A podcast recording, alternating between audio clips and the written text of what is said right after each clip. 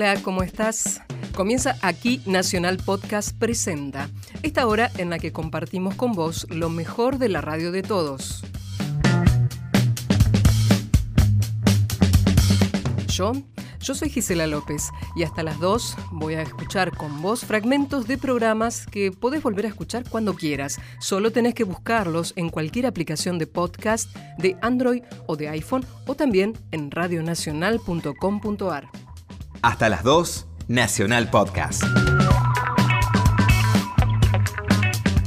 Y así empezamos con Historias de nuestra historia, el programa de Felipe Piña que va a la medianoche del viernes cuando empieza el fin de semana y va por AM870. En este caso, escucharemos una charla que mantuviera con el escritor y periodista Martín Caparrós, quien presentó Todo por la Patria, un libro, un thriller con giros sorprendentes, un recorrido por la gran capital del sur en su momento más vibrante, 1933, y el lanzamiento de un personaje que tiene mucho camino por andar.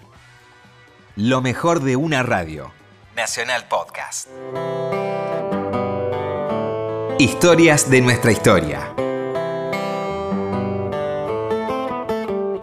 Con Felipe Piña.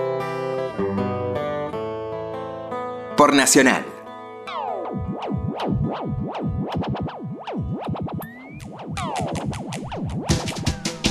Ya estamos iniciando el fin de semana, viernes a la noche, madrugada al sábado. Y tenemos un invitado muy querido, Martín Caparrós. ¿Cómo estás, Martín? Muchas gracias por venir. ¿Qué tal, Felipe? Gracias. Hace un a vos. montón que no nos veíamos. Hace un rato, sí. Sí. Este, ni siquiera para festejar nuestro cumpleaños. Claro que cumplimos el mismo día. Ah, el 29. Con un año de diferencia, somos geminianos. en efecto. Así es. Así nos, así nos ha ido, mira. Así nos ha ido. Este, pero bueno, eh, la verdad que un placer que estés acá. Eh, la excusa es eh, este libro que vas a presentar en la feria, ¿no? ¿Lo vas a presentar en la feria o no? No, no, en la No. feria no. No, Ah. vine estos días para presentarlo y ya me. Ya te me volvés vuelvo ir. a Barcelona. Sí, sí, me vuelvo a trabajar. Bueno, un librazo, Todo por la Patria, Martín Caparrós, un- una novela, no sé si policial, ¿no? Es una novela, tiene policial también. porque Tiene hay un- policial. tiene un poco de thriller. Y en un escenario increíble, ¿no? La Buenos Aires del 33, este, Bernabé Ferreira, Mm. el, el pibe Rivarola, que es una especie de personaje de, de art, podríamos decir. Sí, como un busca que, Busca, quiere, ¿no? que quiere escribir tangos, entre Claro. otras cosas, ¿sabes? Este, a mí me interesaba mucho esa idea de la época en que el tango estaba vivo. Claro. ¿Viste? Para nosotros el tango es muy importante, pero es una momia, es Claro. una pieza de museo. Totalmente, sí. Este, y entonces es muy difícil imaginarse que hubo un momento en que el tanguero era el pibe rebelde que este, ahora habría sido rapero o Sí. lo que sea, ¿no? Sí, sí. Uno se imagina un tanguero y es un señor con el full en el cuello, el, el saco Sí. medio, ¿viste? Y no, había un momento en que cuando estabas un poco afuera de las cosas te hacías tanguero. Y ese es un poco el pibe Rivarola, ¿no? Es ¿Y por el- qué Bernabé Ferreira, alguien tan boquense como vos? Mira.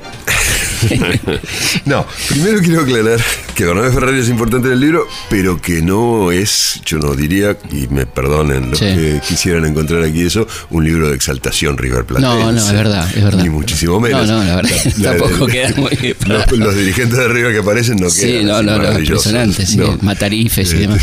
sí. Sí. Este, no, yo estaba con ganas de escribir un, ¿cómo es? Un policial, un thriller. Este, me interesaba esa época, por esto que decía, porque me parece una época muy rica de la Argentina. Además, bueno, Sí. ustedes lo saben mejor que yo, la idea de este, un país que está en plena crisis, Sí. la crisis de los 30, la milladura, lo- el primer golpe, el golpe de Uriburu y todo Sí. eso, pero que al mismo tiempo sigue confiando, sigue Claro. pensándose como el país del futuro, Sí. el país del mañana, que si tiene ese impulso todavía del principio del siglo XX. Dios es ¿no? argentino.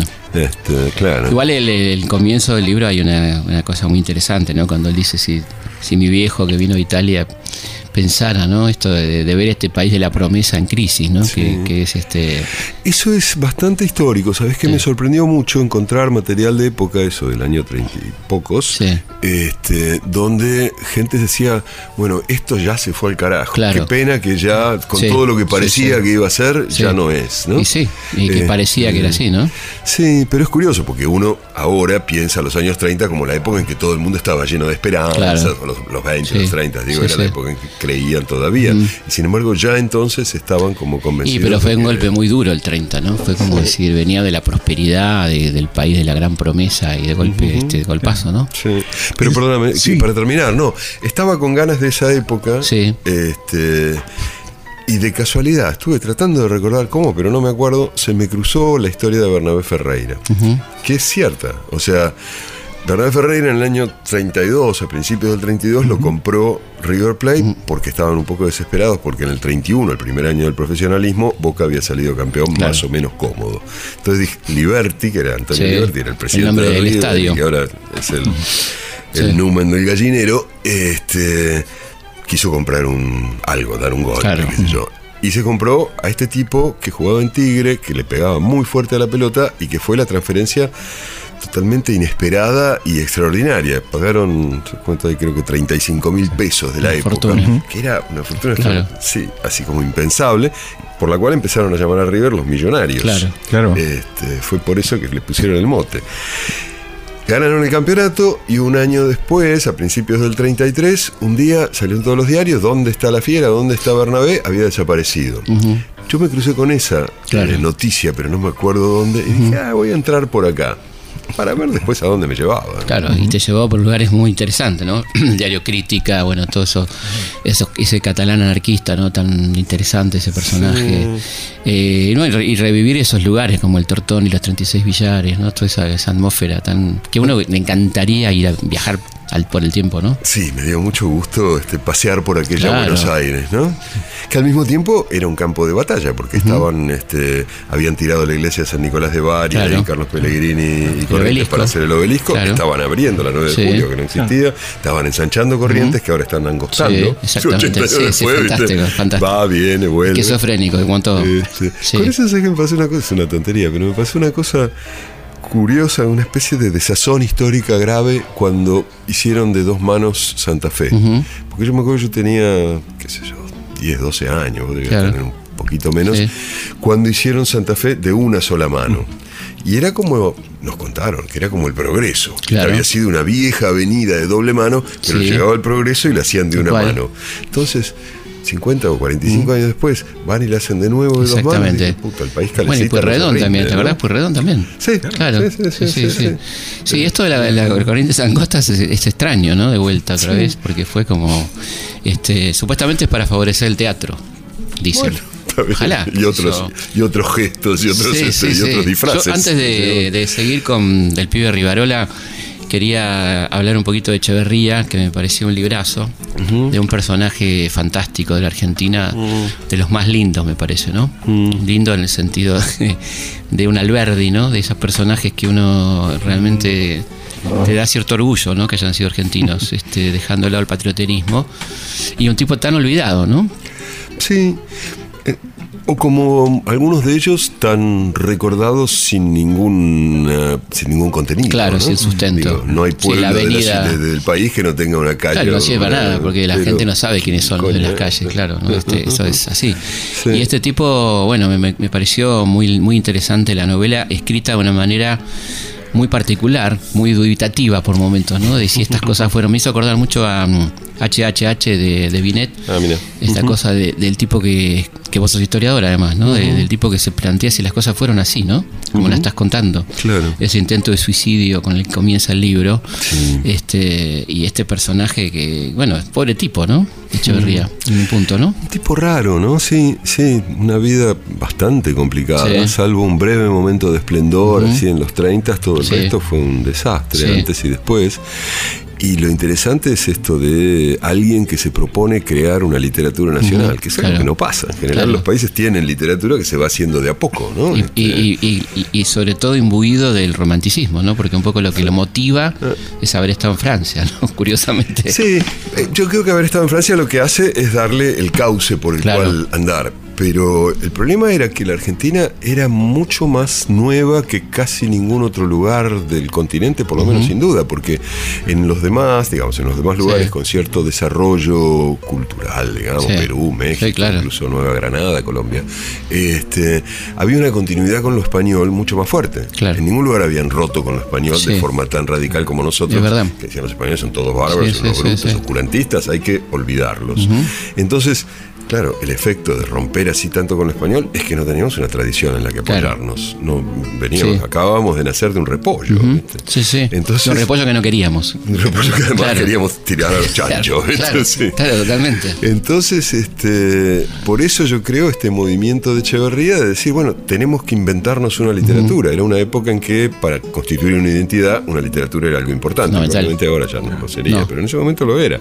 Entonces, este, de ahí esa cosa tan extraña, digamos, tan este, extraordinaria en sentido estricto, de decir hay que inventar una literatura. Y claro, lo único que tenía a mano para inventarla, curiosamente, era este, el romanticismo. romanticismo francés. Pero además hay otra paradoja ahí, porque quiere hacer una literatura nacional. Entonces, el modelo es este, estos mm, poetas románticos que arman también como mitologías nacionales en Francia, en Inglaterra, en Alemania.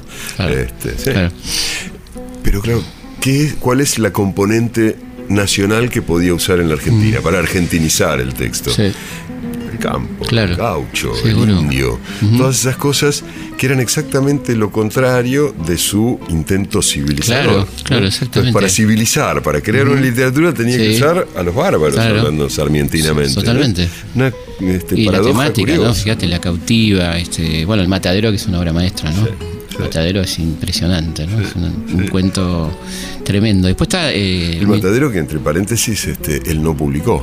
Claro, este, exactamente, póstumo, ¿no? Lo, publicó Juan María Gutiérrez, ¿no? Juan María Gutiérrez, 20 años después, él lo había dejado ahí porque le parecía que no estaba suficientemente Sí, sí, bueno, que se torna un poco una albacea Juan María Gutiérrez de las obras de él, ¿no? Sí, sí, sí, un poco no, se torna él albacea de sus obras. Había sido como su casi su único amigo fiel a lo largo de, los últimos 20 años.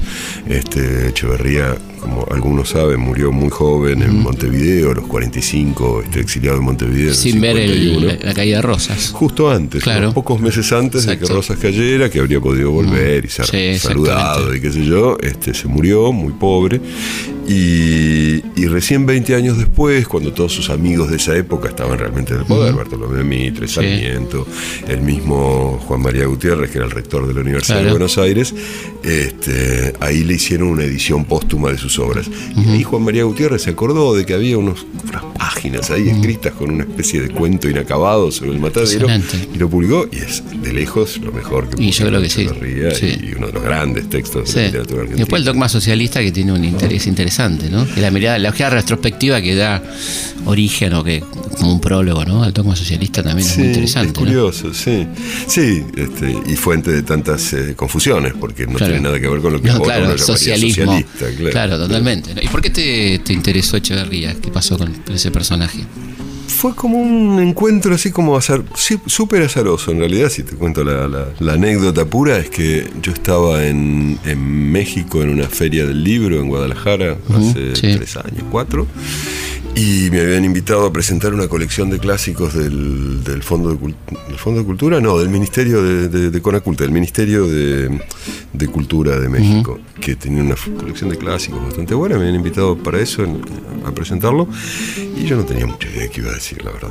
Y había encima de la mesa varios libros de esa colección, porque una colección que ya llevaba mucho tiempo, la estaban relanzando. Y estaba el matadero ahí. Este, y yo desde la escuela que claro, había vuelto el matadero. Y lo agarré y me quedé fascinado. Dije, carajo, esto para empezar es una gran crónica. este, quiero ver quién es el que escribió esto, ¿no? Claro. Y incluso mi viejo había vivido en la calle Echeverría, pero yo sabía que eso existía un señor que se llamaba Echeverría, pero no, viste, no. Y me fui corriendo al hotel y empecé a mirar, este, y el golpe de gracia fue que leí que había vivido entre los 20 y 25 años en París. Yo también. Claro. Entonces este, dije, uh. Y empecé a mirar un poco más y me dieron ganas de, de, su vida. Bueno, me fui entusiasmando cada vez más según lo iba conociendo, ¿no? Este, sí, una figura altamente interesante, aparte que le tocó una época muy complicada, ¿no? La época de Rosas, este, con esta generación del 37 le tocaron como a todos los hombres tiempos difíciles en que vivir, decía Borges. Sí, siempre está esa sensación de que tu época es, la peor. Val López y John Ward, ¿te Sí. Este, sí, no, pero a mí me encantó el libro, además, bueno, es un personaje que a mí particularmente me parece interesantísimo. ¿Por qué, ¿Por qué te, interesa? Me gusta mucho porque es un, es un incorrecto, me parece, ¿no? Un mm. Tipo incómodo, incluso para ellos. y muy crítico de los liberales. Sus últimos textos son muy críticos, como Alberti, de esos liberales a la violeta que teníamos acá, que eran en realidad conservadores autoritarios, ¿no? Y el tipo dice en un texto del 51 donde dice que, han fracasado, ¿no? Que todo lo que intentaron salió mal, digamos.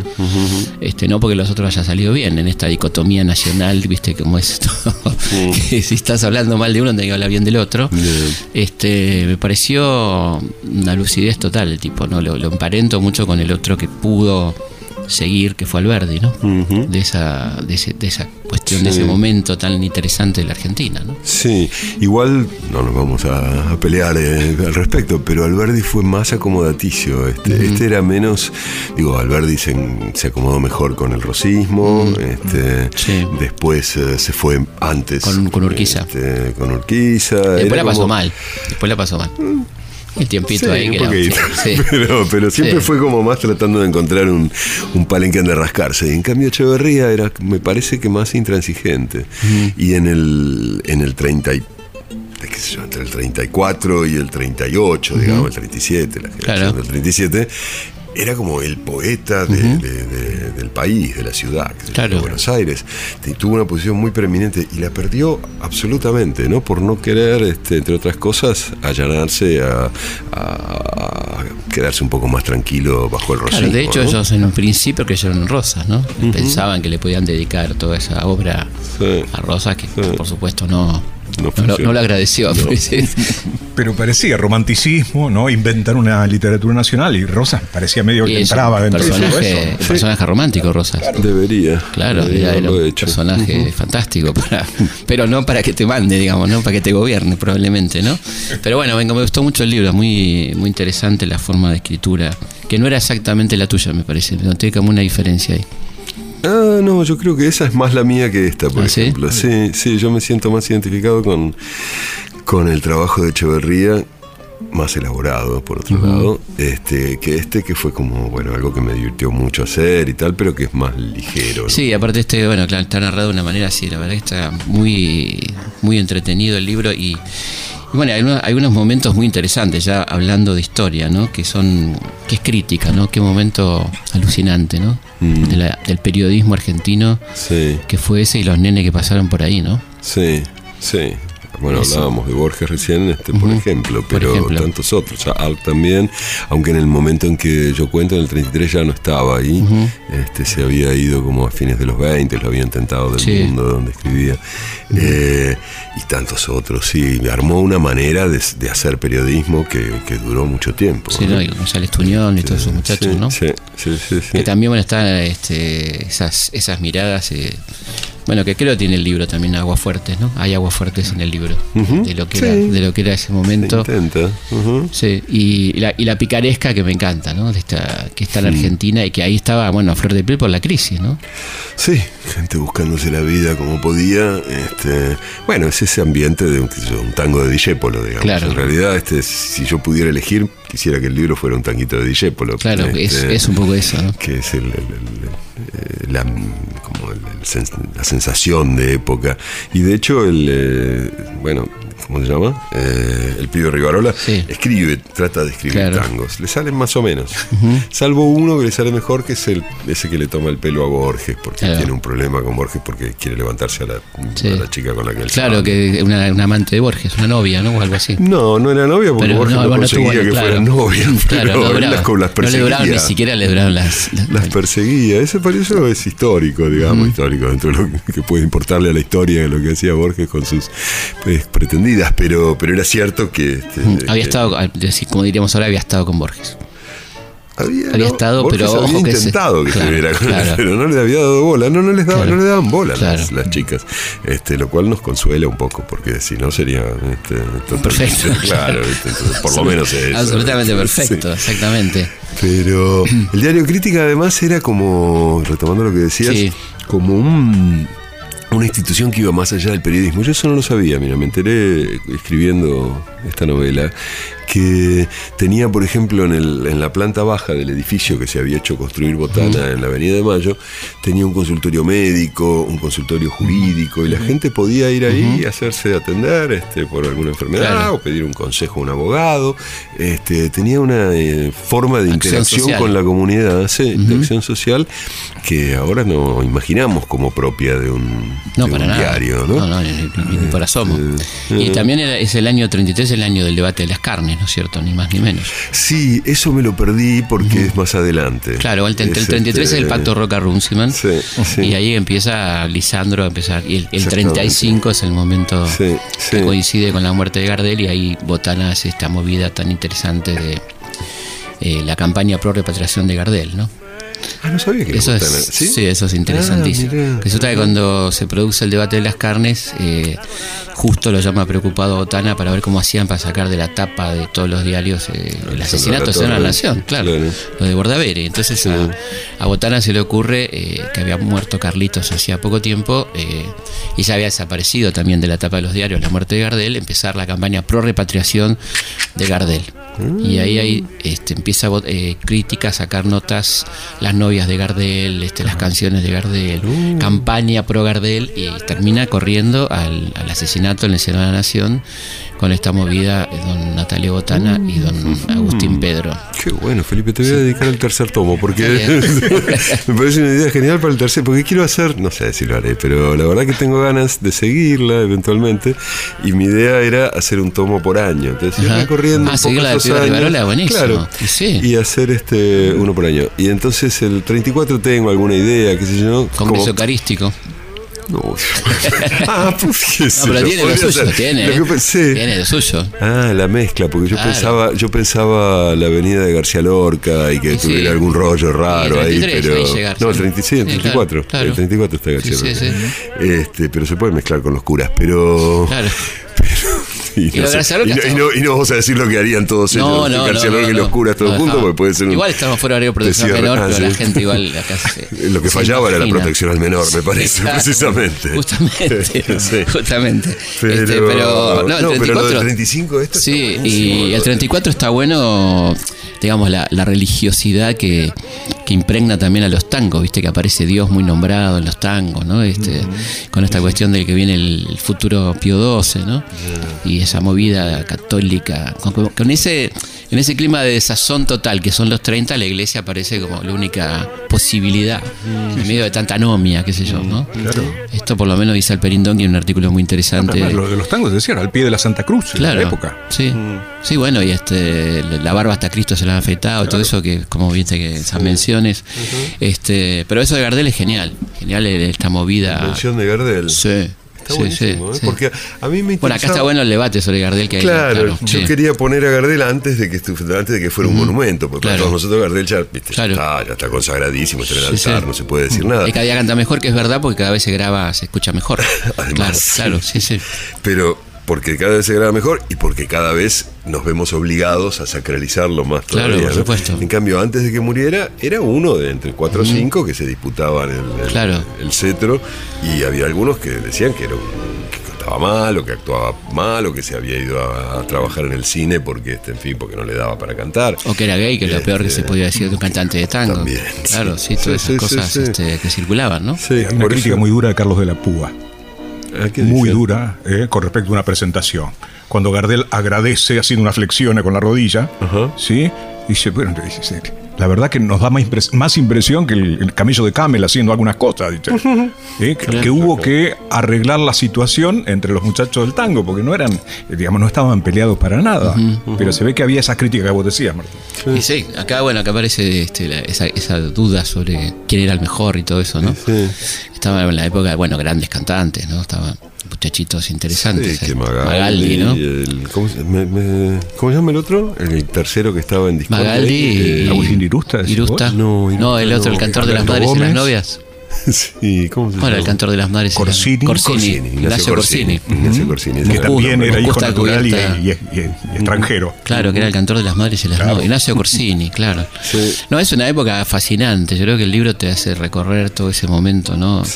Alucinante el país. este, que, que bueno, que tenía toda esta cosa dentro de la crisis también este personajes y situaciones increíbles, ¿no? Sí, y esa época en que Buenos Aires todavía era una ciudad muy de inmigrantes, ¿no? Este, Claro. Donde no sé si ya todavía la mitad, pero una buena parte de la población no había nacido acá. Entonces debía ser un cucoliche fantástico. Totalmente. Una mezcla de gente que venía de tantos lugares y que trataba de entenderse y formar algo juntos, ¿no? Así que van a ser tres, una trilogía. Mirá No, bueno. no, no sé, no- me dan ganas de seguirla. Claro. Puedo hacer tres, puedo hacer 16 o puedo hacer uno solo. Sí, sí, esa es no la, la ventaja idea. de, de- de hacer lo que uno quiere, pero, Sí, pero... pero- está bueno para porque son años, este, sí, hasta el 35 por lo menos son años fascinantes, ¿no? Sí. por una cabeza de un noble potrillo que justo en la raya afloja al llegar y que al regresar parece decir no olvides hermano vos sabés no hay que jugar por una cabeza me tejón de un día de aquella coqueta y risueña mujer que al jurar sonriendo el amor que está mintiendo quema en una hoguera todo mi querer. Por una cabeza todas las locuras tu boca que besa borra la tristeza calma la amargura por una cabeza si ella me olvida ¿Qué importa perderme mil veces la vida? ¿Para qué vivir? Cuánto desengaño por una cabeza. Yo juré mil veces, no vuelvo a insistir. Pero si un mirar me hiere al pasar, tu boca de fuego otra vez quiero besar. Basta de carreras, se acabó la timba, un final reñido yo no vuelvo a ver. Pero si algún bingo llega a ser fija el domingo, yo me juego entero, ¿qué le voy a hacer? Por una cabeza,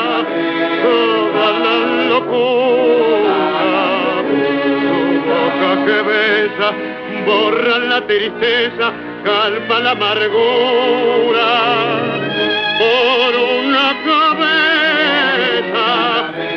Podés escuchar esta charla completa y todos los episodios de Historias de nuestra historia en La radionacional.com.ar. vida, ¿para qué vivir? Lo mejor de una radio. Nacional Podcast. Seguimos en Nacional Podcast.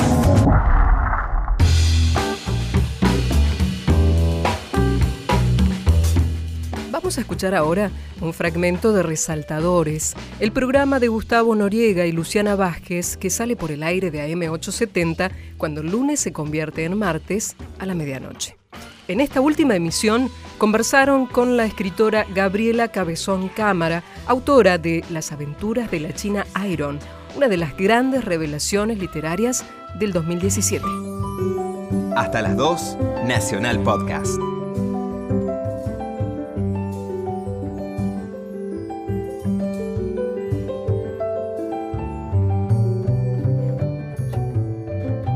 Hola, ¿qué tal? ¿Cómo están? Muy buenas noches. Estamos en Nacional AM870. Estamos en Resaltadores, un programa sobre libros que hacemos todos los comienzos de martes con mi amiga y compañera, la señora Luciana Vázquez. ¿Cómo estás, Luciana? Muy bien, Gustavo.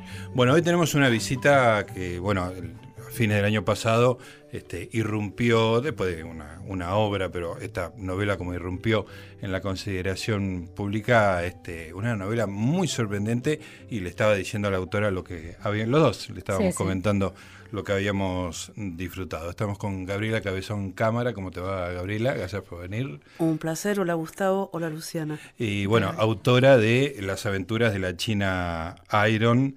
Este, bueno, ya vamos a hablar de, de, qué se trata todo esto, pero hay como una especie de, como alguno dijo, un spin-off de, del Martín Fierro con un, cambio de perspectiva absoluto y total.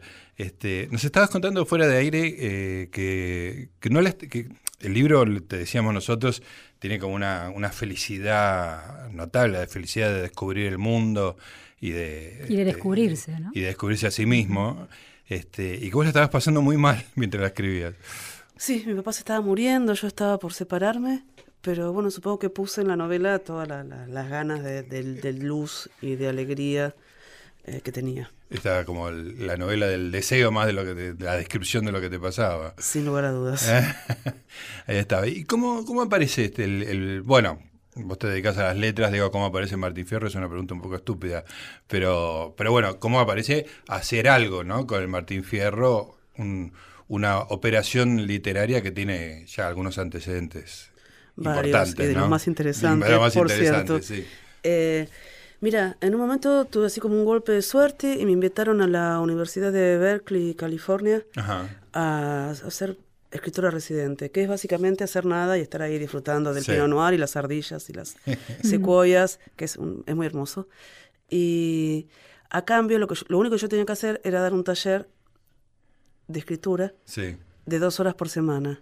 Y yo estaba un poco asustada, era más chica, estaba más, más chica, ya era grande, pero yo soy un poco madura. era más chica, o sea, era más chica que ahora. Comparativamente funciona siempre. Y entonces pensé que les doy a estos pibes que tienen esos eh, doctorados y, bueno.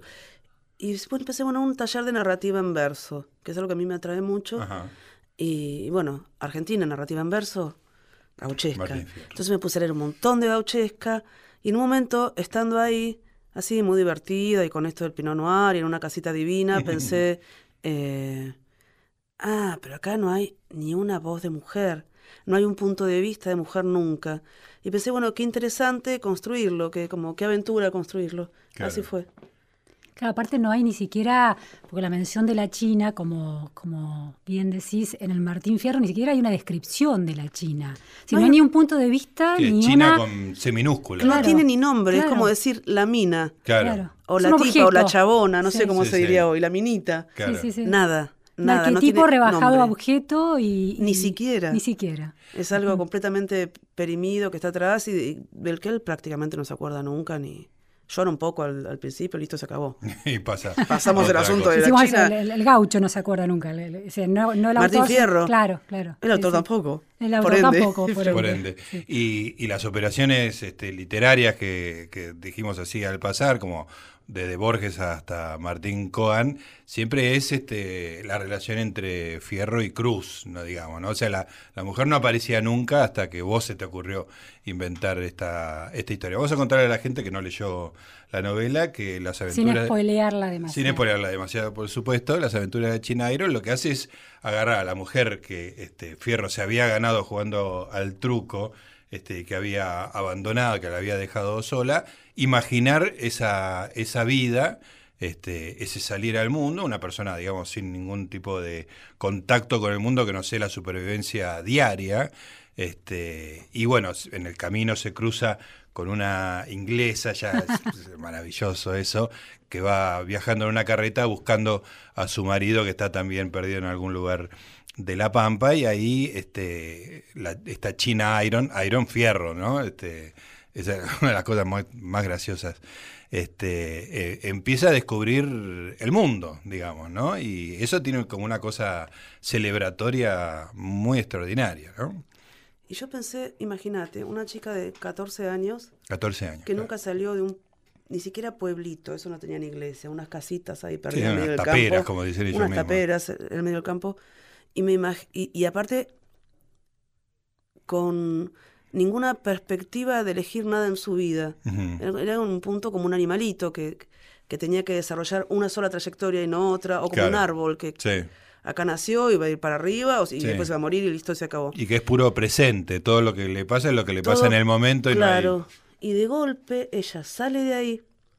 Cuando se lo lleva la leva a Fierro, ella piensa que puede, bien puede hacer otra cosa.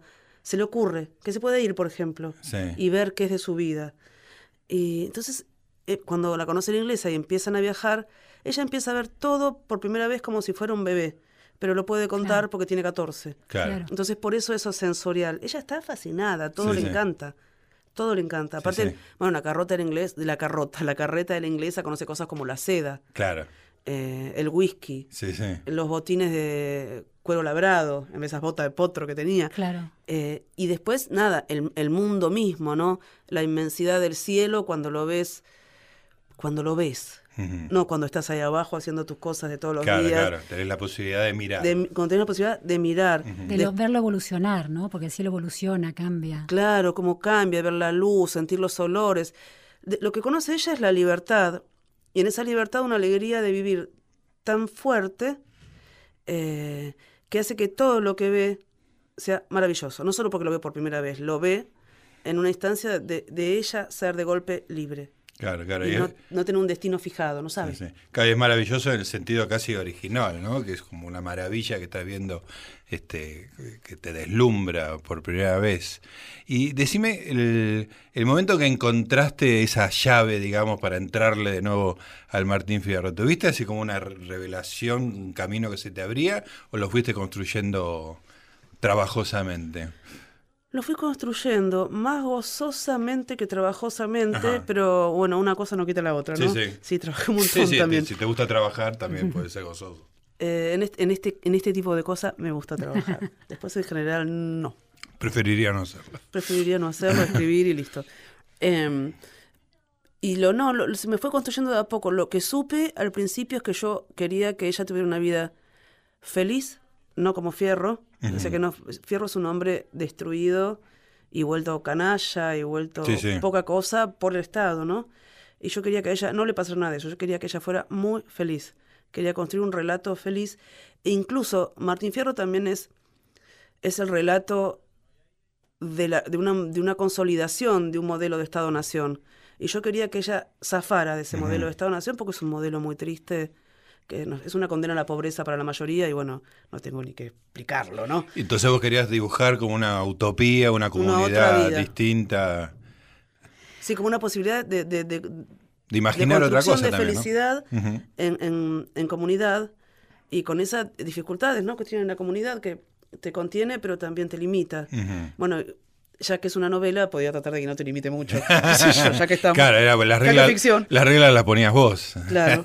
Podían ser vos- liberadoras. Vos haces una, ahí una, insinuaste una lectura política, ¿no? O de, Sí. de cómo se constituye una narrativa nacional que da sentido a, un- a una nación, a un país, a sus ciudadanos.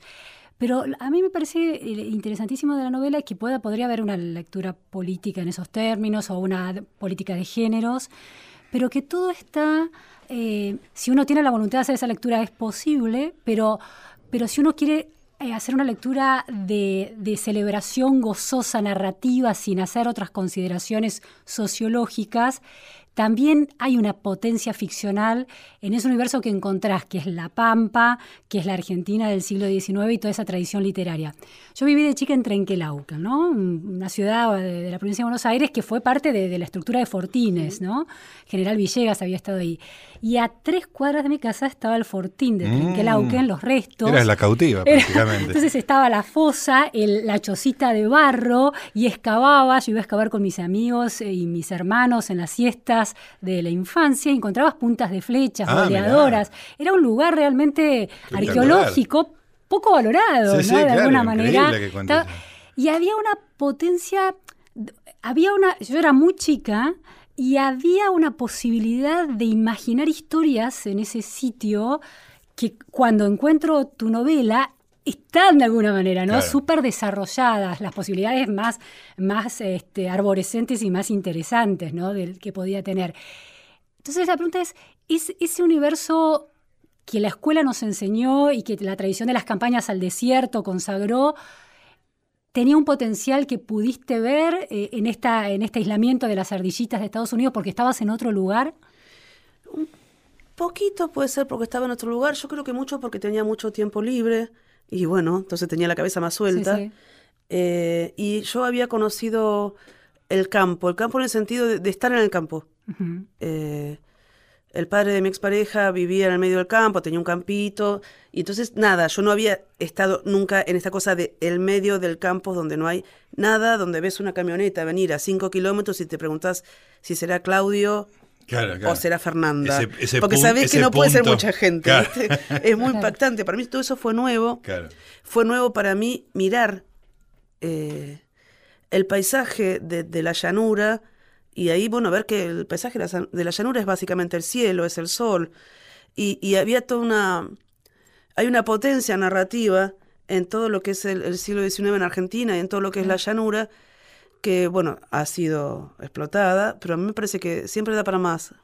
Sí, sí, sí. Porque está en el, el sustrato imaginario que tenemos, que, que bueno, que es flayero, y la novela sí tiene todas estas, estas cosas más, o de género, o de política, pero yo quería que fuera primero una novela de, placer, claro. como de goce estético fuerte. Era lo que a mí me, estaba, me, hacía feliz en ese momento. Claro, eso está. Si no estaba tanto la tesis en tu cabeza, sino la ficción. No, la ficción. Con las tesis yo no lo puedo evitar, las tengo. Claro. Después las veo, ¿viste? Digo así, claro, esto también es por esto. y por ahí se me ocurre cuando lo estoy haciendo. Pero no es que trabajo en torno a la tesis. Es que, bueno, nada, pues soy un ser humano, tengo ideología, tengo una visión del mundo. No lo puedo evitar, como todos, qué sé yo. Bueno, y, relacionado con eso, la, otra gran operación, obviamente, que es que sea el punto de vista pase a ser el de una mujer, también es parte de tu de tu forma de mirar el, mundo, seguramente. Y soy una mujer. que sí, ¿cómo lo voy a ver?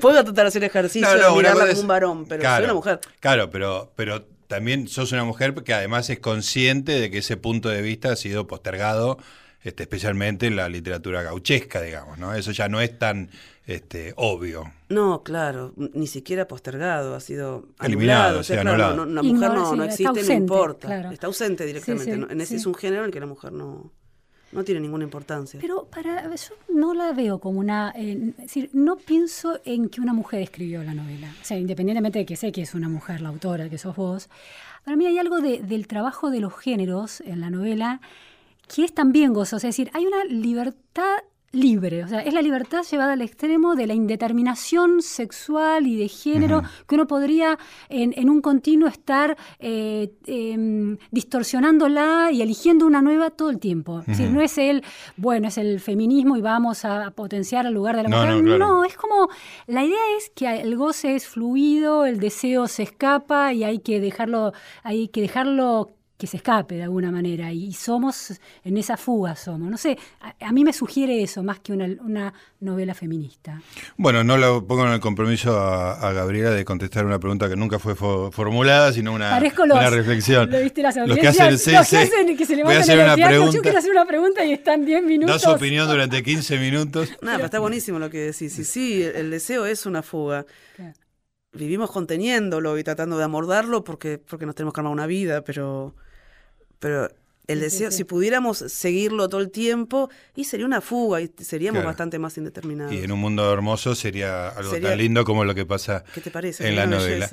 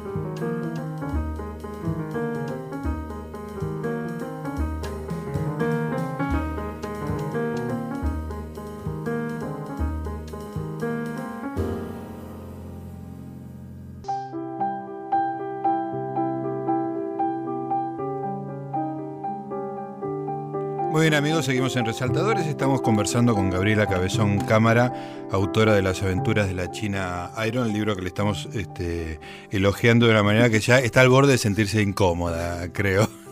Vos decís cuando paren, paren. Yo les digo, yo les digo, pero Cuando se un poco no llegó ese momento No llegó ese todavía. momento. Cuando rompemos el verosímil del Sí. elogio, por favor avísanos. ¿eh? Cuando nos pongamos empalagosos.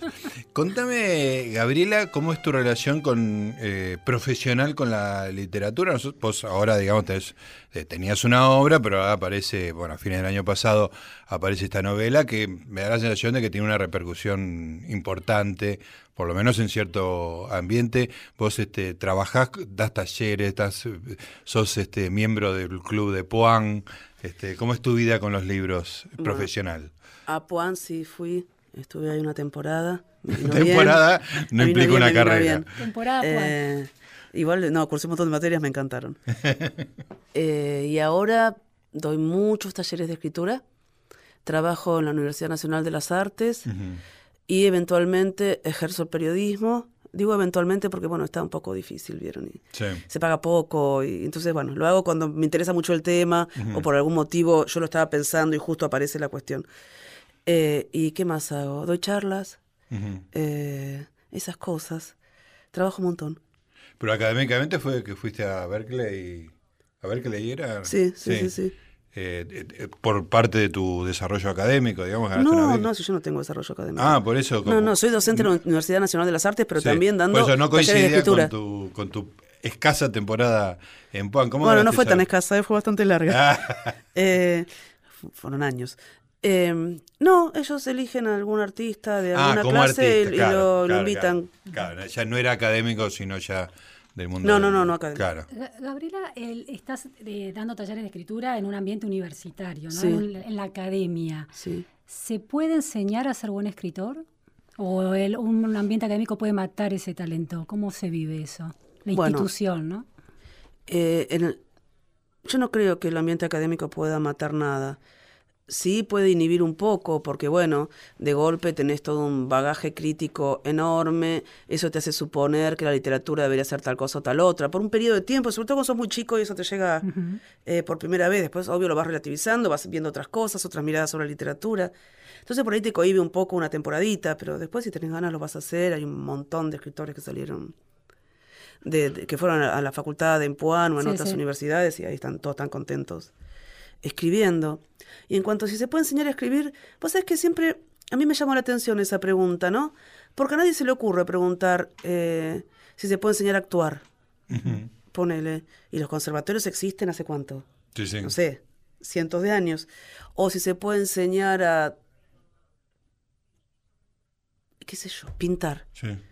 hacer, se puede enseñar a pintar porque la, la- la Academia de Bellas- digo la Universidad de Bellas Artes también es, Sí. es una universidad muy digo, antigua. El talento, el talento que implica, vos tenés además de, de una pericia, tenés un talento que se nutre en un espacio de escritura institucionalizado, sería para reformular la pregunta. Eh, yo creo que sí, que sí, que se puede nutrir porque tenés un montón de, de personas dándote lo mejor de sí, de sus propias lecturas, lo que más le sirvió a cada uno, y esos son aportes que difícilmente vayas a tener solo, Bueno, vas a tener otras cosas, no digo, no, no digo que sea condición necesaria ir a la facultad para escribir, ni mucho menos, pero si quieres ir, daño no te va a hacer, yo Claro. creo que al contrario, que te va a hacer bien, y que enseñar a escribir, por supuesto que se puede.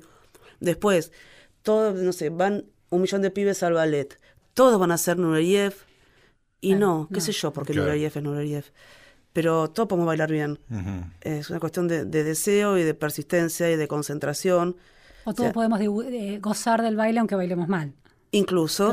Pero no, pero podemos bailar con, cor- con cierta corrección y con cierta gracia, sí, seguro. Después, bueno, nada, ser el gran bailarín o los grandes bailarines ya es otra. Claro, la profesionalización por ahí de, de eso, pero... La profesionalización, incluso el, el destacarse o el Claro, inventar claro. algo nuevo. Y bueno, qué Sí, sé yo, algunos claro. pueden, algunos no, pero somos todos bailarines, quiero decir, se puede. La pirámide es otra cosa, ya no, ya no es tu responsabilidad, No, de alguna manera. no, y de hecho las pirámides históricamente cambian. Claro. También, o sea, no sé, no hay nada tan fijo ni tan definitivo. ¿Y, y qué, qué te interesa de lo de darle a los alumnos, digamos? Porque, digamos, en el libro lo que hay este, es, como una gran libertad, ¿no? Para reformular un poco más la pregunta de Luciana. ¿Esa, esa libertad es algo que vos podés estimular en, en los talleres, más allá de la técnica y de, lo puntual de la escritura? Sí, sí, absolutamente. Hoy mismo estuve en una clase en la Universidad Nacional de las Artes, una clase pública que hicimos, de una materia que justo la jefa de cátedra es María Moreno. Claro, estábamos eh, mencionando hace un rato. Que la, acabamos de, la acabas de mencionar. Sí, sí. Y había que hacer una crónica y bueno, algunos de los chicos... No, la primera crónica era sobre la marcha eh, que hubo por la educación, ¿no? Sin ninguna bajada ideológica, en el sentido de que cada uno podía tener una posición política que quisiera, pero me tenía que tener una buena crónica. Claro. Y una chica apareció con una, con una crónica de esto mismo, pero que arrancaba con unos guanacos en la Patagonia. Y bueno, y está buenísimo. Entonces es eso, ¿viste? Como, como, como tratar de estimular el punto de vista otro, la historia otra. Y lo que yo trato siempre de, de, que mis estudiantes, si se les puede decir así, em, comprendan y, y, se hagan conciencia de que el lenguaje es una materia también. Para eh, moldear. Para moldear. Primero que el lenguaje, primero que el ser autor, uno es autor, pero es medio relativo, ¿no? Porque estás dándole una pequeñísima modulación subjetiva a algo que te precede, a algo que es de todos. Eh, estás usando materiales que son de todos y de uso común de una manera en particular. Claro. Pero después es, eso tiene una materialidad, eso suena, por ejemplo, ¿no? Entonces uno puede escribir con cadenas lógicas, uno puede escribir con cadenas fonéticas.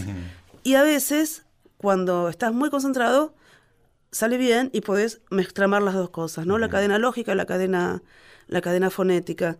Y bueno, trato de que todo el tiempo esté esa conciencia y después de desmitificar y de romper solemnidades y de, romper como límites en el sentido de, bueno, cualquier registro cabe. Todo es publicable. Si vos escribís una lengua nueva, te la van a publicar y por ahí no, pero vos la escribiste, qué sé yo. Quiero decir, no hay un límite en la posibilidad de la creación. Probablemente haya límites en el mercado, pero igual, hablar de mercado refiriéndose a la literatura argentina es un exceso, ¿viste? ¿Qué mercadito? un almacencito, un kiosco ventana, un kiosco ventana.